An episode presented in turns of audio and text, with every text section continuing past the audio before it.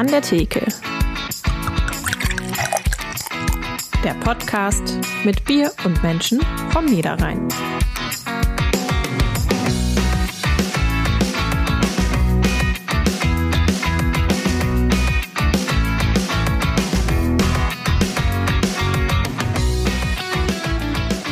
Podcast-Moderator. Ein Leben am Limit. Eine der letzten Herausforderungen der Menschheit. Nicht nur werde ich gleich vergorenen Tee probieren, ich werde auch einen Schokoriegel mit Insektenpulver zu mir nehmen. Wie und warum es dazu kommt und warum man sowas tut, fragen wir unseren heutigen Gast an der Theke zu Besuch bei uns, Joas Patsch, Gründer des Startups Proteinsekt. Ja, ich bin sehr gespannt und damit hallo und herzlich willkommen zu An der Theke, dem Podcast der NAZ. Mein Name ist Sarah Schurmann, ich bin Niederrhein-Redakteurin. Mein Name ist Markus Lenzen und eigentlich trinke ich ganz gerne Bier. Heute darfst du das aber nicht. und ich möchte auch gar nicht lang drum herum quatschen. Dazu bin ich viel zu neugierig. Deswegen äh, bleibt mir eigentlich nur zu sagen, Markus, guten Appetit. Lass es dir schmecken. Ja, ich habe äh, mir besorgt, das heißt Der Squares. Das sind so das sieht so ein bisschen aus wie Brownies, ein bisschen gepresst und da ist drin, ich gucke mal auf die Zutatenliste, ähm, da sind Datteln, Mandeln, dunkle Schokolade und Heuschreckenmehl und zwar gar nicht mal so wenig und dann noch so ein bisschen Kakaopulver, Salz und Pfefferminzöl und vorne ist schön auch eine Heuschrecke drauf abgebildet in voller Größe. ich probiere das jetzt einfach. Mach das. Das heißt immer Heuschrecken hätten so einen leicht nussigen Geschmack. Es sind hier Mandeln drin, es schmeckt also eh schon ein bisschen nussig. Und der erste Eindruck, wie ist er? Das ist lecker. Schmeckt lecker. Hm, ich weiß halt, ja, ich weiß halt auch nicht, wonach ich im Geschmacksprofil jetzt suchen soll. Wie schmeckt Heuschrecke? Hatte ich ja noch nicht. Und ich finde das lecker. Das hat so ein bisschen After Eight, natürlich durch das Pfefferminzöl. Ähm, Konsistenz ist tatsächlich so ein bisschen wie ein etwas harter Brownie ein bisschen lebkuchenartig. Also ich finde ich finde das lecker. Ja, ich hätte also wird nicht draufstehen, es wäre wär Heuschrecke drin, hätte ich es nicht gemerkt. Ja, super. Ähm, uh. Ja, dann lass es dir weiterhin schmecken. Schluck erstmal runter und wir kommen jetzt so endlich zu unserem Gast, weswegen wir überhaupt dieses kleine Experiment gestartet haben. Hallo Joas. Hallo Sarah, hallo Markus. Ja, wie sieht's bei dir aus? Äh, snackst du auch manchmal Heuschrecken, Brownies oder ähnliches? Ehrlich gesagt habe ich vor zwei Tagen was ganz ähnliches selbst gebacken und zwar einen Dattel-Brownie mit Mehlwürmern drin. Den hatte ich zu Besuch mhm. beim Geburtstag von einem Freund mit und der ist eigentlich ganz gut angekommen. Hast du, hast du Mehl verwendet oder ganze Tiere? Ich habe ganze Tiere verwendet, aber die habe ich püriert, weil viele Leute von den ganzen Tieren doch ein bisschen abgeschreckt sind. Ja. Mhm. ja, wir werden natürlich gleich noch intensiver auf diesen riesigen und spannenden Themenkomplex eingehen, aber erstmal starten wir mit unserem Assoziationsspiel. Genau, wir nennen dir ein paar Begriffe. Du sagst einfach spontan, kurz und knapp, was dir dazu einfällt. Steak. Fleisch. Haustier. Katze. Nachwuchs. Kommt bald. Studium? Macht mal Pause. Vegan? Kann man machen, muss man aber nicht. Urlaub? Ab in den Süden. Niederrhein? Lokal und regional. Und Tee. Kombucha. Das ist das richtige Stichwort, denn damit werden wir heute anstoßen, ausnahmsweise mal nicht mit einem Bier. Ja, Kombucha, Joas, du wolltest Kombucha trinken? Dann erzähl uns, was trinken wir da? Du machst das auch selber, ne? Ich mache Kombucha selber, genau. Es ist vergorener Schwarztee, wie du schon ganz richtig bemerkt hast. Da sind Organismen drin und Bakterien drin, die den verarbeiten. Man tut ein bisschen Zucker rein, der wird dann verarbeitet zu Milchsäure, anderen Enzymen und auch ein bisschen Alkohol ist drin. Ja, ich habe mal nachgelesen, also es darf zwischen 0,5 und 2,0 äh, Prozent haben. Äh, also ich habe mir gestern hier in einem Bio-Supermarkt die bis maximal 0,5 äh, Volumenprozent Alkohol gekauft, also in Deutschland quasi alkoholfrei. Sarah, du hast auch, auch sowas? Genau, ich habe das gleiche ah. auch aus dem Biomarkt. Ähm, und ich probiere mal ich sagen. die Flasche hier Dann aufzumachen. Oh Probier mal. Ich habe schon mal eingeschüttet, ja. Bei mir sieht's aus wie, ja, wie, man glaubt es kaum, es sieht aus wie Tee, allerdings mit ein bisschen Kohlensäure. Ähm, Joas, weißt du, ob das industriell, ob, der, ob da Kohlensäure zugesetzt wird oder ist das eine reine Gärungskohlensäure, die da drin ist? Da ist reine Gärungskohlensäure drin, wie das industriell gemacht wird, weiß ich nicht. Kann sein, dass die noch ein bisschen extra Kohlensäure machen. Ja, damit es ein bisschen mehr britzelt. Ja, dann äh, probieren wir mal, ne? Prost. Zum Wohl. Zum Wohl. Ja, ähm, ich habe irgendwie Schlimmeres erwartet. Ich habe das anderen erzählt, die das noch von früher kannten. Die meinten so, oh, das schmeckt ganz seltsam, aber ich finde es gar nicht so schlecht. Also schmeckt ein bisschen nach Tee. Ich finde es gut. Also man ist, ist süß, aber nicht Ja. zu süß. Hat einen leicht herben Geschmack. Ähm, so ein bisschen wie eine Kräuterlimonade, hätte ich gesagt. Ja, stimmt. Jetzt probiere ich mal, wie das, wie das zusammen, zusammen mit, den, mit den Insekten schmeckt. Guten Appetit. Ganz verrückt. Danke, wie sich, wie sich das vielleicht ergänzt. Food, Food Pairing einmal anders. Ja, genau. ja, und ich komme währenddessen schon mal äh, auf das Thema Krabbeltiere jetzt zu sprechen. Joas, was war denn das erste Insekt, das du bewusst gegessen hast? Weißt du das noch? Das weiß ich nicht mehr, aber meine Mama hat erzählt, dass ich als drei- oder vierjähriger Kellerasseln vor der Türe gesammelt habe, weil ich dachte, Oh. das wären Rosinen. Die habe ich dann auch. Da hat sich das schon gezeigt, wie es später weitergehen sollte mit dir. ja, ähm, okay. Und äh, wie bist du dann, oder äh, ja, was ist so ähm, das Insekt, was du dann später wirklich gegessen hast und wie hat das geschmeckt? Also als du wirklich bewusst dich damit beschäftigt hast? Meine richtige bewusste Erinnerung an Insekten kommt aus Kenia. Da habe ich, als ich noch jünger war, mit meiner Familie zusammen. Und dort haben wir Termiten während der Regenzeit gefangen und auch gegessen. Die waren sehr lecker, so ein bisschen angebraten mit Salz in der Pfanne. Gut geschmeckt. Also vom Geschmack her weiß ich gar nicht mehr. Vielleicht auch so ein bisschen nussig, süßlich, wenn man es schön anbrät. Damit hast du quasi die nächste Frage fast schon beantwortet, wie du auf die Idee gekommen bist, dich intensiver mit dem Thema Insekten in der menschlichen Ernährung zu beschäftigen. Anstoß war quasi also deine Zeit in Kenia. Da gab es aber bestimmt noch anderes an der Richtung, oder?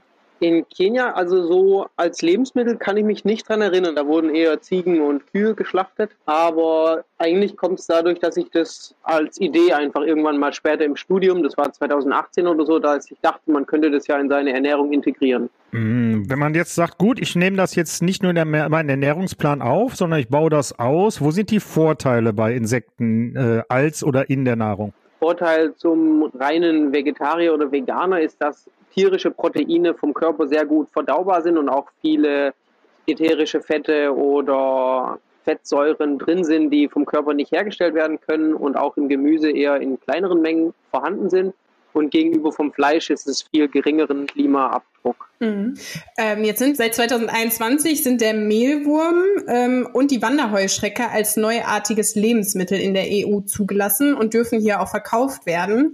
Wird es denn bald noch mehr Insekten geben, die für den europäischen Markt zugelassen werden? Also die Grille und das Heimchen sind auf jeden Fall noch ein großes Insekt, das interessant ist, aber ich denke, dass es eher bei diesen drei, vier bleibt, die relativ leicht in größeren Mengen zu produzieren sind. Es gibt natürlich noch tausende von anderen Insekten, die eher so in freier Wildbahn gefangen werden, teilweise auch als Delikatessen gelten, aber so zur industriellen oder größeren Produktion her sind wirklich Mehlwurm, Grille und Heuschrecke sehr gut geeignet. Ja, ich habe in der, in der Recherche hier für die, für die Sendung habe ich mir ein paar Videos auch dazu angeguckt. Da ist die Rede von bis zu 2000 Insektenarten, die für den Mensch interessant sind. Ja, auf die Zahl etwa kam ich auch. Aber ein Großteil davon sind eben wirklich nur in irgendwelchen asiatischen, afrikanischen, südamerikanischen Ländern, wo es einfach warm draußen ist, wo viele verschiedene Insektenarten vorkommen. Gut, das heißt, wäre wahrscheinlich, also hier so die, die äh, Zustände herzustellen, dass man die züchten kann, wäre zu aufwendig.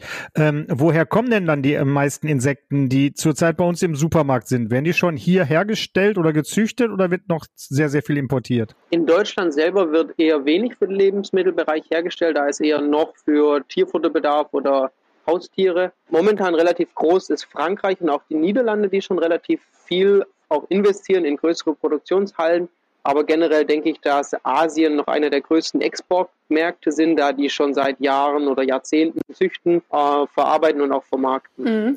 Du hast das Start-up-Unternehmen Proteinsekt gegründet. Was steckt dahinter? Ehrlich gesagt bin ich noch in der Gründungsphase. Also es ist noch eine Idee und noch keine Firma, die angemeldet ist. Aber ich habe als Hobby angefangen, Mehlwürmer zu züchten für den Eigenbedarf. Mhm. Und weil aber die Bedingungen herzustellen, dass sie schnell und gut wachsen, doch etwas aufwendiger ist, habe ich mir vorgenommen, dass das mein Beruf werden soll und dass ich gerne Bio Lebensmittel, Bio, Mehlwürmer für den deutschen Markt, um auch Deutschland als einen regionalen Hersteller zu beliefern oder vielleicht auch dann Europa, je nachdem, wie groß es werden kann. Mhm. Aber dann wirklich für die menschliche Ernährung, das ist das Ziel. Also jetzt nicht als Tierfutter, sondern für den Menschen. Ja, ich finde, wir Menschen können und dürfen mehr Insekten essen, weil die lecker sind, die können gut zubereitet werden und die sind auch einfach wirklich nachhaltig. Jetzt hast du schon angesprochen, dass bei dir selber etwas schwierig war, das also im größeren Maßstab äh, die zu züchten. Worauf muss man denn achten, wenn man die züchtet? Die können bei fast allen Temperaturen gedeihen, aber besonders gut wachsen sie, wenn es schön warm und feucht ist.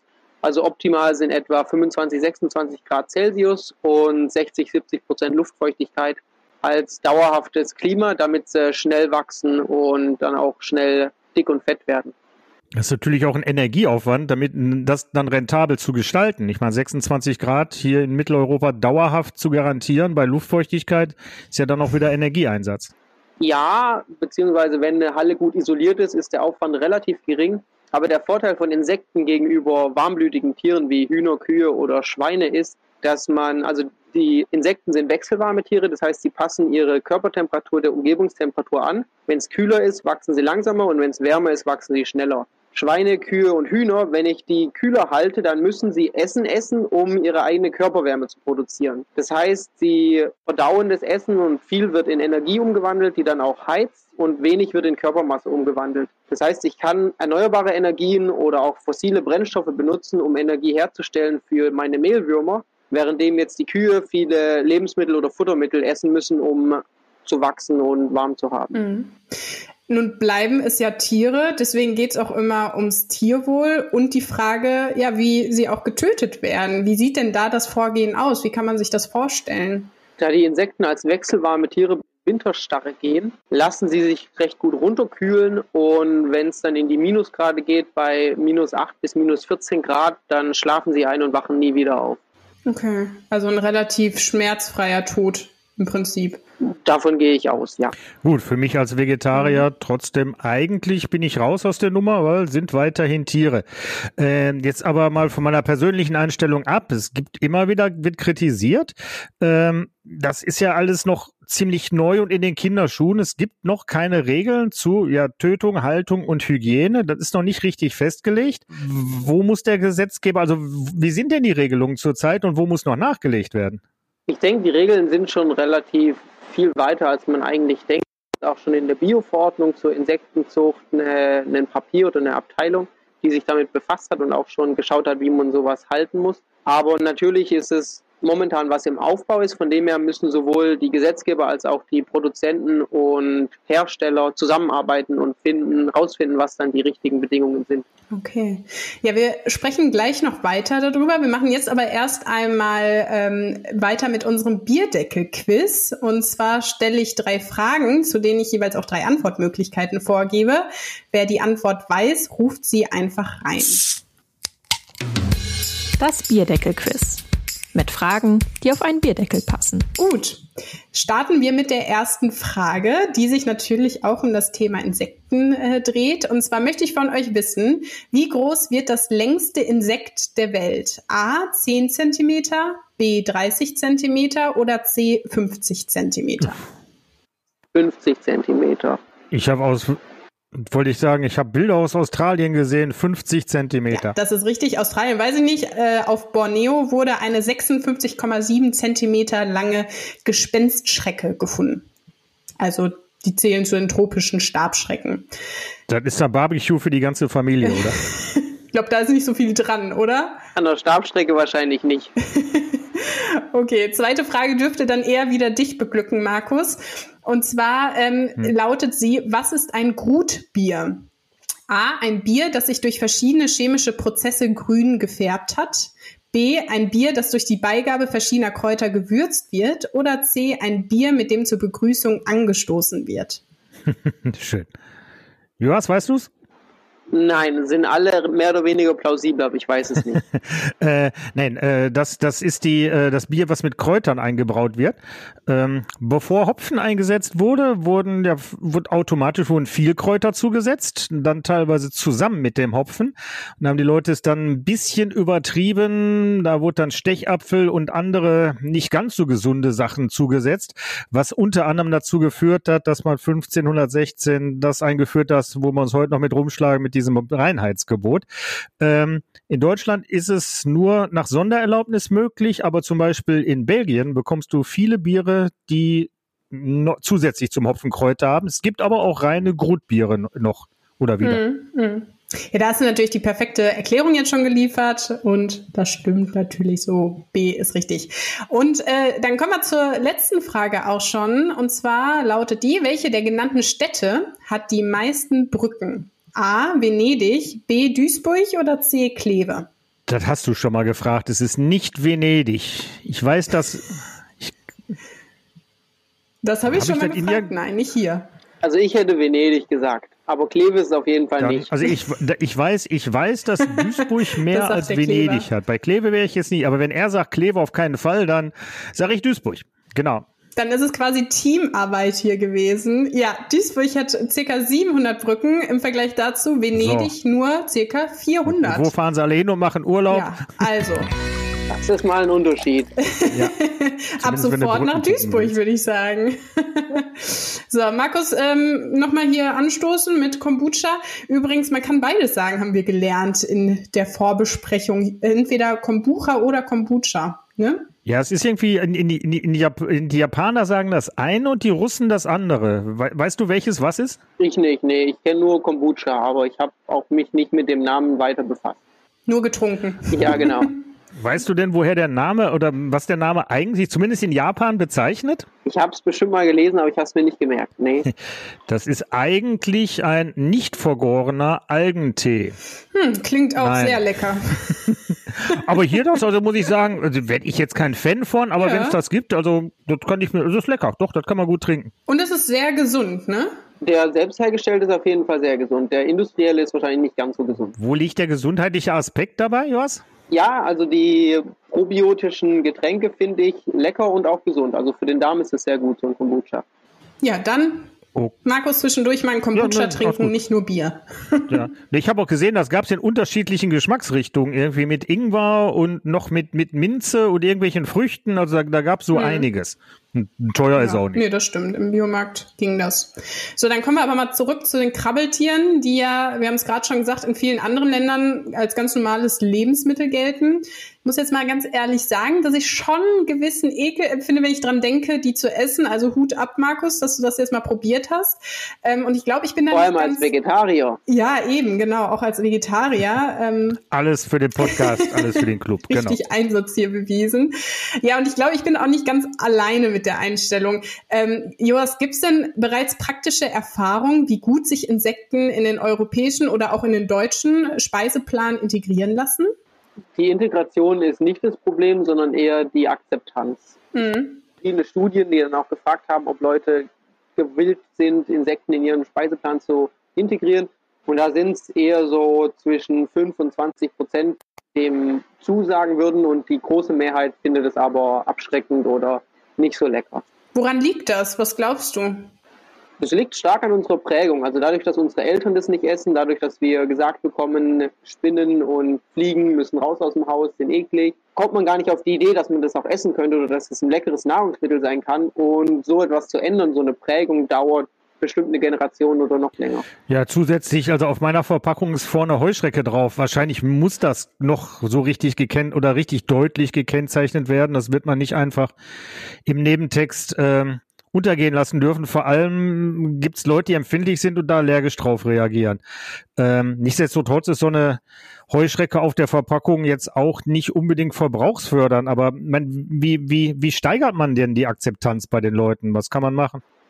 Also ein interessantes Projekt, das ich gehört habe, ist an der Unimensa, da Insektenburger anzubieten. Und ich denke, man muss es lecker anrichten. Also ich denke auch zum Beispiel der Kindergarten wäre eine super Anlaufstelle oder Schulen vielleicht auch, weil da die Kinder einfach neugieriger sind und auch experimentierfreudiger sind, um sowas auszuprobieren. Vielleicht hilft es auch, wenn man auf dem Marktstand irgendwie nicht nur sagt, wie toll es ist, sondern auch Probesachen, Probenahrungsmittel oder ein Brownie anbietet. Das hier könnte ich mir durchaus vorstellen. Wenn man das hier auf dem Marktstand, wie gesagt, das sind wie so kleine Brownies, wenn man die so mit dem Zahnstocher oben rein hinstellt, einfach mal zum Probieren, würden wahrscheinlich eine Menge Leute einfach vorbei, aus reinem Interesse, also ich hätte schon aus reinem Interesse einen probiert, um da festzustellen, ach, das geht schon, ja. Joas, hast du das denn auch geplant? Ist das Teil deiner Gründung oder deines Aufbaus des Startups, dass du für mehr Akzeptanz werben möchtest, dass du auch solche Aktionen vielleicht planst? Ja, das habe ich generell sehr stark vor. Also momentan auch so im Podcast oder jetzt so diesen Vortrag, den ich bei der Uni gehalten habe letztens, der ist zwar ganz gut, weil man dann viele. An der Hochschule rein Ja, genau, ne? an der Hochschule rein war. Mhm. Der ist jetzt auch online, den kann man nachgucken beim Studium Generale. Das ist mehr so ein bisschen Hintergrundwissen und auch erzählen, wie gesund und wie gut es sein kann. Aber wenn ich eine neue Produktionshalle als nächstes habe oder eine Garage habe, in der ich ein bisschen größer werden kann, ist auf jeden Fall auch hier regional auf die Märkte zu gehen und dort ein bisschen anzubieten, dann schon das fertige Produkt als Pulver oder als getrockneter Wurm aber eben auch als Proben für die Menschen zum Probieren, um auch für mich Feedback zu bekommen, wie kommt es an bei der Bevölkerung, aber auch um ihnen zu zeigen, wie lecker das sein kann. Mhm. Nun ist ja die große Hoffnung, dass sich ähm, dadurch nicht nur der Klimawandel eindämmen, sondern ja auch das weltweite Hungerpro Hungersproblem lösen ließe. Aber ist nicht das eigentliche Problem dass es einen ungleichen Zugang zu Nahrungsmitteln gibt und Hungernde ja einfach zu arm sind, um sich Essen zu kaufen, also jetzt weltweit betrachtet. Ich habe da nochmal nachgelesen, bei Brot für die Welt ähm, auf der Internetseite steht im Prinzip, ja, es gibt mehr als genug Nahrungsmittel auf der Welt. Ähm, und nach dieser These würden ja auch Insekten nichts an der Grundproblematik ändern. Wie siehst du das? Definitiv ist die Essensverteilung ein größeres Problem als die, das Essen zu haben, währenddem wir als reiche Welt viel wegschmeißen, haben eben die ärmeren Regionen nichts. Die Verteilung ist wesentlich wichtiger, als jetzt neue Rohstoffe zu finden. Aber ich denke trotzdem sind Insekten eine gute Ergänzung auch für unser Essen, weil sie eben für das Klima gut sein können, weil sie eben Ressourcen schonen können. Und auch in ärmeren Regionen, wo Proteine vielleicht auch rar sind und eben diese Proteine besser wären jetzt als ein Sack voll Reis, das doch auch zur Ernährung beihelfen. Aber du hast gerade schon angesprochen, so ein bisschen Thema Nachhaltigkeit. Da wäre die Frage, ist die Zucht von Insekten denn nachhaltig? Offensichtlich ja nachhaltiger als, als die äh, althergebrachte Fleischproduktion. Aber wäre es denn nicht besser, komplett auf tierische Produkte zu verzichten? Also ich esse gerne tierische Produkte, gerne Milchprodukte, gerne Fleisch, gerne auch Würmer und Insekten und denke, dass das eine gute Ergänzung ist. Also viel Gemüse finde ich wichtig, aber trotzdem finde ich es lecker, wenn man nicht nur Gemüse isst. Mhm. Ja, vielleicht haben wir ja den ein oder anderen Zuhörer, die ein oder andere Zuhörerin neugierig gemacht, die eben ja auch nicht auf tierische Produkte verzichten will.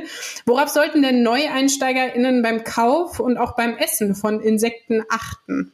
Eine der großen Hürden beim Kauf ist momentan, dass es noch relativ teuer ist. Aber sonst gibt es, also natürlich kann ich nur für Bio plädieren, weil Bio gesünder ist, weil der Nachhaltigkeit ja nochmal einen Ticken besser ist, finde ich, als Sachen, in denen viel gespritzt wird oder ähnliches. Aber ich glaube, Bio-Insekten gibt es noch relativ wenig auf dem Markt. Am leichtesten zu verarbeiten wird wahrscheinlich Insektenmehl sein. Das ist trocken, das ist in Pulverform. Das kann ganz leicht einfach zugetan werden zu irgendwelchen Rezepten. Man kann es als süße Speise machen oder man kann auch zum Beispiel in den Pfannkuchen als herzhafte Pfannkuchen einfach ein bisschen von dem Mehl ersetzen durch Insektenmehl, hat dadurch ein proteinreicheres Essen und vom Geschmack her merkt man es nicht großartig, wenn man nur wenig reintut und je nachdem, wie viel man dann reintut, schmeckt man eben auch das Insekt ein bisschen mehr oder nicht. Mhm. Also einfach in, gucken, in welchen Läden, Bioläden es sowas vielleicht schon gibt oder auch im Internet oder wo beziehst du das, beziehst, beziehst du sowas gerade her, beziehungsweise hast du alles schon aus eigener Produktion, was du verwertest? Ich esse nur aus eigener Produktion und ich weiß nicht, ob Biomärkte das schon haben, Insektenmehl. Ich vermute mal, dass noch online das beste Angebot da sein wird. Also ich hatte auch hier im Vorfeld äh, mal umge mich umgeguckt hier in Krefeld. Also der Biomarkt hatte es nicht. Äh, groß, also fündig geworden bin ich dann in einem großen Einkaufszentrum, wobei ich nicht selber da war, sondern ein Hoch auf meine Nachbarin, beste Nachbarin von der Welt, Erika hat mir das mitgebracht. Danke an, an Erika.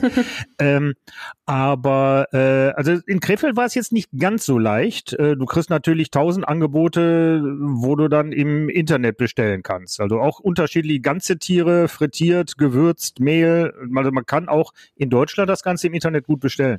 Ja, ich habe schon die Dschungellade gesehen. Schokolade mit so einem Mehlwurm drauf drapiert. Ja, also, ja, statt Nüssen äh, ein Mehlwurm drin. Ja, geht auch. Wonach schmecken Mehlwürmer, Joas? Auch Mehlwürmer schmecken so leicht nussig und jetzt, wenn ich sie verarbeite, man schmeckt vom Geschmack her relativ wenig aus. Also natürlich je nachdem, wie man es würzt. Jetzt mein Brownie war eher süß, da hat man vom Mehlwurm nicht mehr wirklich was geschmeckt. Aber der mhm. Eigengeschmack ist eher nussig, ein bisschen mit Salz und Pfeffer angebraten. Das macht es natürlich lecker, dann hat man den Eigengeschmack noch ein bisschen. Ja gut, deswegen sage ich auch, also ich weiß, wüsste jetzt nicht, wo ich hier in meinem Snack im Geschmacksprofil nach den Insekten suchen sollte, da eh schon Mandeln drin sind. also ich bleib dabei, das ist lecker.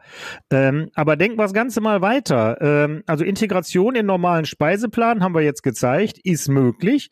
Ähm, wie sieht's in zehn Jahren aus? Denkst du, dass es dann so weit ist, dass das als normal bei uns im Speiseplan dazugehört? In zehn Jahren Denke ich noch nicht. Nee, ich denke, es wird noch länger dauern als zehn Jahre, um es wirklich als normal ins Speiseplan zu kriegen. Ähnlich wie vegetarisch und vegan. Das war ja vor zehn Jahren, weiß ich nicht, ob es das überhaupt schon gab, aber das ist was, was langsam wächst und immer größer wird und irgendwann wird es dann relativ normal, dass es Leute gibt, die sich so ernähren. Und genauso wird es auch bei Insekten sein, dass eher einzelne Leute anfangen, das als in ihren Speiseplan zu integrieren, aber für die breite Masse das als normal zu bezeichnen, wird wenn überhaupt, noch 20 bis 30 Jahre. Mhm. Und wie sieht es jetzt ganz konkret bei dir aus? Äh, hast du dir einen Zeitplan erstellt, wann du mit deinem Startup-Unternehmen wirklich ähm, auf den Markt gehen möchtest? Der nächste Schritt bei mir ist, dass ich größer werde. Also noch ist es als Hobby hier bei uns in der Wohnung, weil es leicht zu erreichen ist für mich. Und ich habe vor, dieses Jahr noch größer zu werden, noch anzufangen. Ich bin gerade dabei zu gucken, wo ich was Größeres finde, um dann auch wirklich als Lebensmittel zuzulassen und Richtung Bio eine Zertifizierung zu suchen. Wenn es gut läuft, dann schaffe ich es Mitte, Ende des Jahres auch eine Firma zu gründen und dann schon die ersten Probepackungen zu verkaufen und zu verköstigen, abzugeben. Ja, spannend. Vielleicht werden wir dann bei uns nochmal darüber berichten. Halt uns auf jeden Fall auf dem Laufenden. Ähm, und damit sind wir auch schon am Ende angelangt. Joas, schön, dass du heute bei uns zu Gast an der Theke warst. Gerne. War auf jeden Fall schön, euch ein bisschen Kombucha und Mehlwürmern schmackhaft zu machen. ich habe auf jeden, auf jeden Fall was gelernt und zwei Sachen probiert, wo ich normalerweise also nicht drauf gekommen wäre. Also auch schon mal danke. Ja, genau. Ja, bei uns geht es in zwei Wochen weiter. Dann treffen wir uns mit Nils Avata, der mit seinen 21 Jahren bereits als Direktkandidat der Grünen im Kreis Wesel in die Landtagswahlen gehen wird. Und wer mit uns zu Hause anstoßen möchte, ich bringe als erstes wieder was selbstgebrautes mit, und zwar einen Bratapfelbock, ähm, der ziemlich gut geworden ist, aber auch ganz anders als erwartet. Wer damit uns anstößen möchte, äh, besorgt sich ja gerne einen trockenen Cider oder für die Fachleute auch ein Brut IPA. Und als zweites haben wir wunderbar noch passend zur kalten Jahreszeit den Barley Wine von Triple Sieben. Kann ich wärmstens empfehlen. Den kriegt ihr im gut sortierten Craft Beer Shop, also für Duisburg zum Beispiel in der Bierbude fällt mir ein. Ähm, wenn euch ansonsten unser Podcast an der Theke gefällt, würden wir uns freuen, wenn ihr ihn abonniert abonniert, eine gute Bewertung dalasst und uns natürlich weiterempfehlt. Und wenn ihr uns ein direktes Feedback geben wollt oder wenn ihr Ideen für weitere Gäste habt, könnt ihr uns auch eine E-Mail schicken. Die Adresse lautet an der Theke funkemedien.de. Das war an der Theke mit Markus und Sarah. Tschüss. Dankeschön. Tschüss. Ein Podcast der NRZ.